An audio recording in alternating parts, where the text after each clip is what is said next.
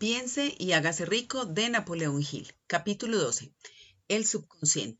El eslabón. El undécimo paso hacia la riqueza. El subconsciente es un campo de conciencia en el que todo impulso de pensamiento que alcanza la mente consciente a través de cualquiera de los cinco sentidos se ve clasificado y registrado, y del que se pueden recordar o retirar los pensamientos del mismo modo que se sacan las cartas de un archivador. Recibe y archiva las impresiones sensoriales o los pensamientos con independencia de su naturaleza. Cualquier plan, pensamiento o propósito que se desee trasladar en su equivalente físico o monetario puede plantarse a voluntad en el subconsciente. Este actúa primero sobre los deseos dominantes que se han mezclado con sensaciones emocionales, tales como la fe.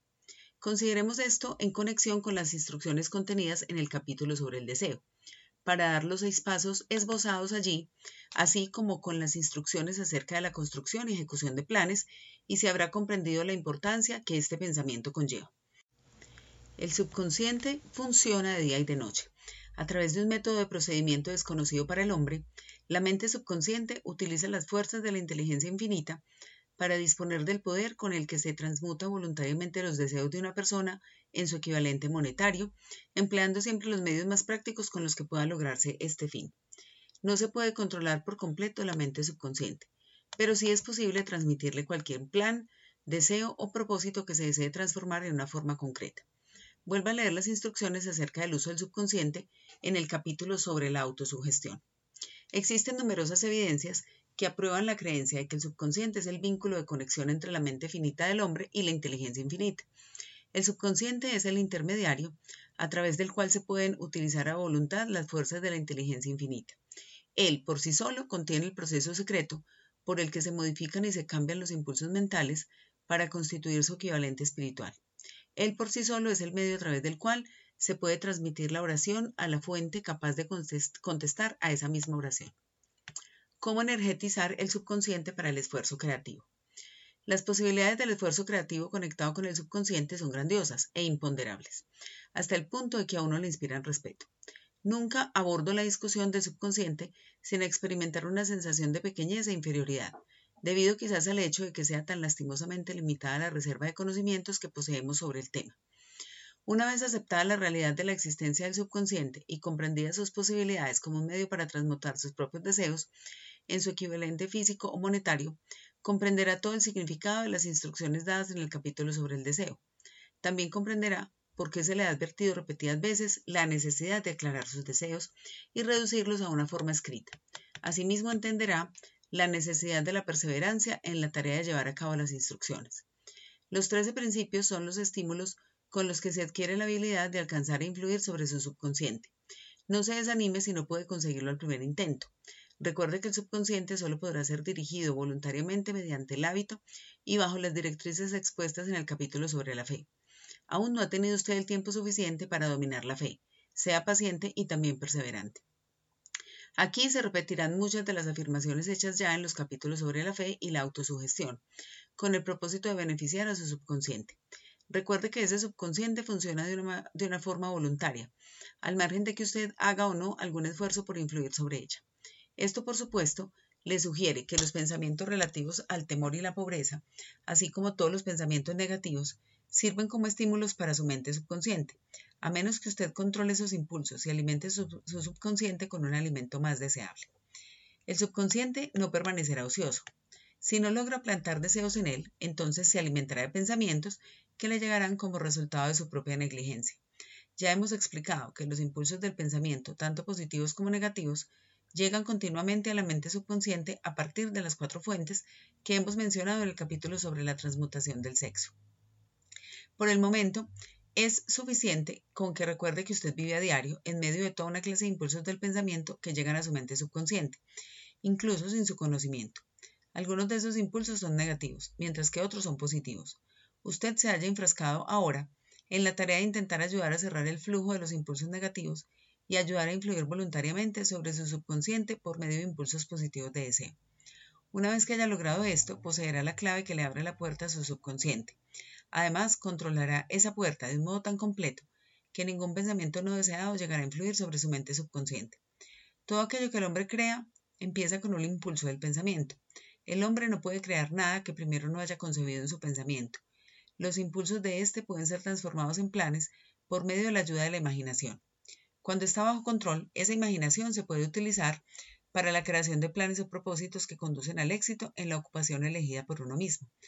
Todos los impulsos de pensamiento que tienden a la transformación en su equivalente físico y que se plantan voluntariamente en la mente subconsciente tienen que pasar a través de la imaginación y mezclarse allí con la fe. La introducción de la fe en un plano propósito, con la intención de su sumisión a la mente subconsciente, solo puede hacerse a través de la imaginación. A partir de estas afirmaciones, observará usted que el uso voluntario del subconsciente exige la coordinación y aplicación de todos los principios. Haga que sus emociones positivas trabajen para usted. El subconsciente es más susceptible de verse influido por impulsos de pensamiento cuando estos se hallan mezclados con un sentimiento o una emoción que cuando se originan solo en la parte razonadora de la mente.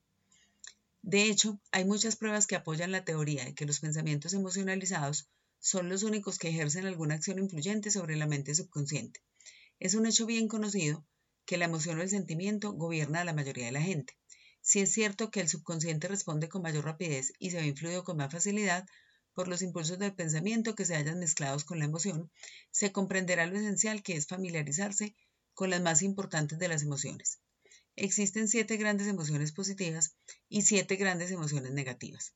Las negativas se inyectan voluntariamente en los impulsos del pensamiento, que aseguran su paso hacia el subconsciente. Las positivas, en cambio, tienen que ser inyectadas a través de la disciplina de la autosugestión, en los impulsos del pensamiento que el individuo desee pasar a su subconsciente. En el capítulo de la autosugestión se han dado instrucciones al respecto. Estas emociones o impulsos sentimentales podemos compararlas con la levadura en la hogaza de pan, porque constituyen el elemento de acción que transforma los impulsos del pensamiento de un estado pasivo a otro activo. De ese modo se comprende por qué se puede actuar con más facilidad sobre los impulsos de pensamiento que han sido bien mezclados con la emoción que sobre los impulsos de pensamiento originados en un razonamiento frío. Usted se está preparando para influir y controlar la audiencia interna de su mente subconsciente con objeto de transmitirle el deseo de obtener dinero, que quiere transmutar en su equivalente monetario. En consecuencia, es esencial que comprenda el método de aproximación a esta audiencia interna. Usted debe hablar su mismo lenguaje, puesto que en caso contrario no atenderá a su llamada, ya que comprende mejor el lenguaje de la emoción o del sentimiento. En consecuencia, describamos aquí las siete grandes emociones positivas y las siete grandes emociones negativas para que usted utilice las positivas y evite las negativas cuando transmita instrucciones a su subconsciente. Las siete grandes emociones positivas. La emoción del deseo. La emoción de la fe, la emoción del amor, la emoción del sexo, la emoción del entusiasmo, la emoción del romanticismo, la emoción de la esperanza. Hay otras emociones positivas, pero estas siete son las más poderosas y las que se utilizan con mayor frecuencia en el esfuerzo creativo. Domine estas siete emociones, solo podrá conseguirlo mediante el uso, y las otras emociones positivas estarán también a su disposición cuando las necesite. En relación con esto, recuerde que usted está estudiando un libro que tiene la intención de ayudarle a desarrollar una conciencia del dinero, llenándole la mente de emociones positivas. Las siete grandes emociones negativas que deben evitarse. La emoción del temor, la emoción de los celos, la emoción del odio, la emoción de la venganza, la emoción de la avaricia, la emoción de la superstición, la emoción de la cólera. La mente no puede verse ocupada por emociones positivas y negativas al mismo tiempo. En cada momento unas u otras tienen que dominar. Nuestra responsabilidad consiste en asegurarnos que las emociones positivas constituyan la influencia dominante de nuestra mente. Para ello le será de gran ayuda la ley del hábito. Adquiere el hábito de aplicar y utilizar las emociones positivas. Acabarán por dominar su mente de una forma tan completa que las negativas no podrán ya penetrar en ella. Solo si sigue estas instrucciones literal y completamente, podrá adquirir control sobre su subconsciente. La presencia de una sola emoción negativa en su subconsciente basta para destruir todas las posibilidades de obtener ayuda constructiva de su subconsciente. El secreto de la plegaria eficaz. Si usted es una persona observadora, se habrá dado cuenta de que la mayoría de la gente recurre a la oración solo después de que todo lo demás haya fracasado. O bien rezan mediante un ritual de palabras sin significado. Y como es un hecho que la mayoría de la gente solo reza después de que todo lo demás haya fracasado, acuden a orar con las mentes llenas de temor y de dudas, que son las emociones que actúan sobre el subconsciente y pasan a la inteligencia infinita. Del mismo modo, esta es la emoción que la inteligencia infinita recibe y sobre la que actúa. Si usted reza por algo, pero mientras lo hace experimenta el temor de no recibirlo, o teme que la oración no actúe sobre la inteligencia infinita, esa plegaria habrá sido en vano. A veces la oración tiene como resultado la realización de aquello por lo que se ha rezado. Si ha pasado alguna vez por la experiencia de recibir aquello por lo que rezó, retroceda en su memoria. Y recuerda el estado mental de aquel momento en el que estaba orando. Sabrá entonces con toda seguridad que la teoría aquí escrita es algo más que una simple teoría. El método mediante el que usted puede comunicarse con la inteligencia infinita es muy similar a aquel por el que la vibración del sonido se comunica a través de la radio. Si usted comprende el principio de funcionamiento de la radio, sabrá sin lugar a dudas que el sonido no se puede comunicar hasta haber sido transformado en una serie de vibraciones que el oído humano no puede detectar. La emisora de radio solo capta el sonido de la voz humana y lo modifica elevando la vibración millones de veces. Solo de este modo es posible comunicar la energía del sonido a través del espacio. Una vez efectuada la transformación, la energía que originariamente se produjo en forma de vibraciones de sonido se transporta hasta los receptores de radio, los cuales reconvierten esa energía a su nivel de vibración original, de tal modo que pueda reconocerse como sonido.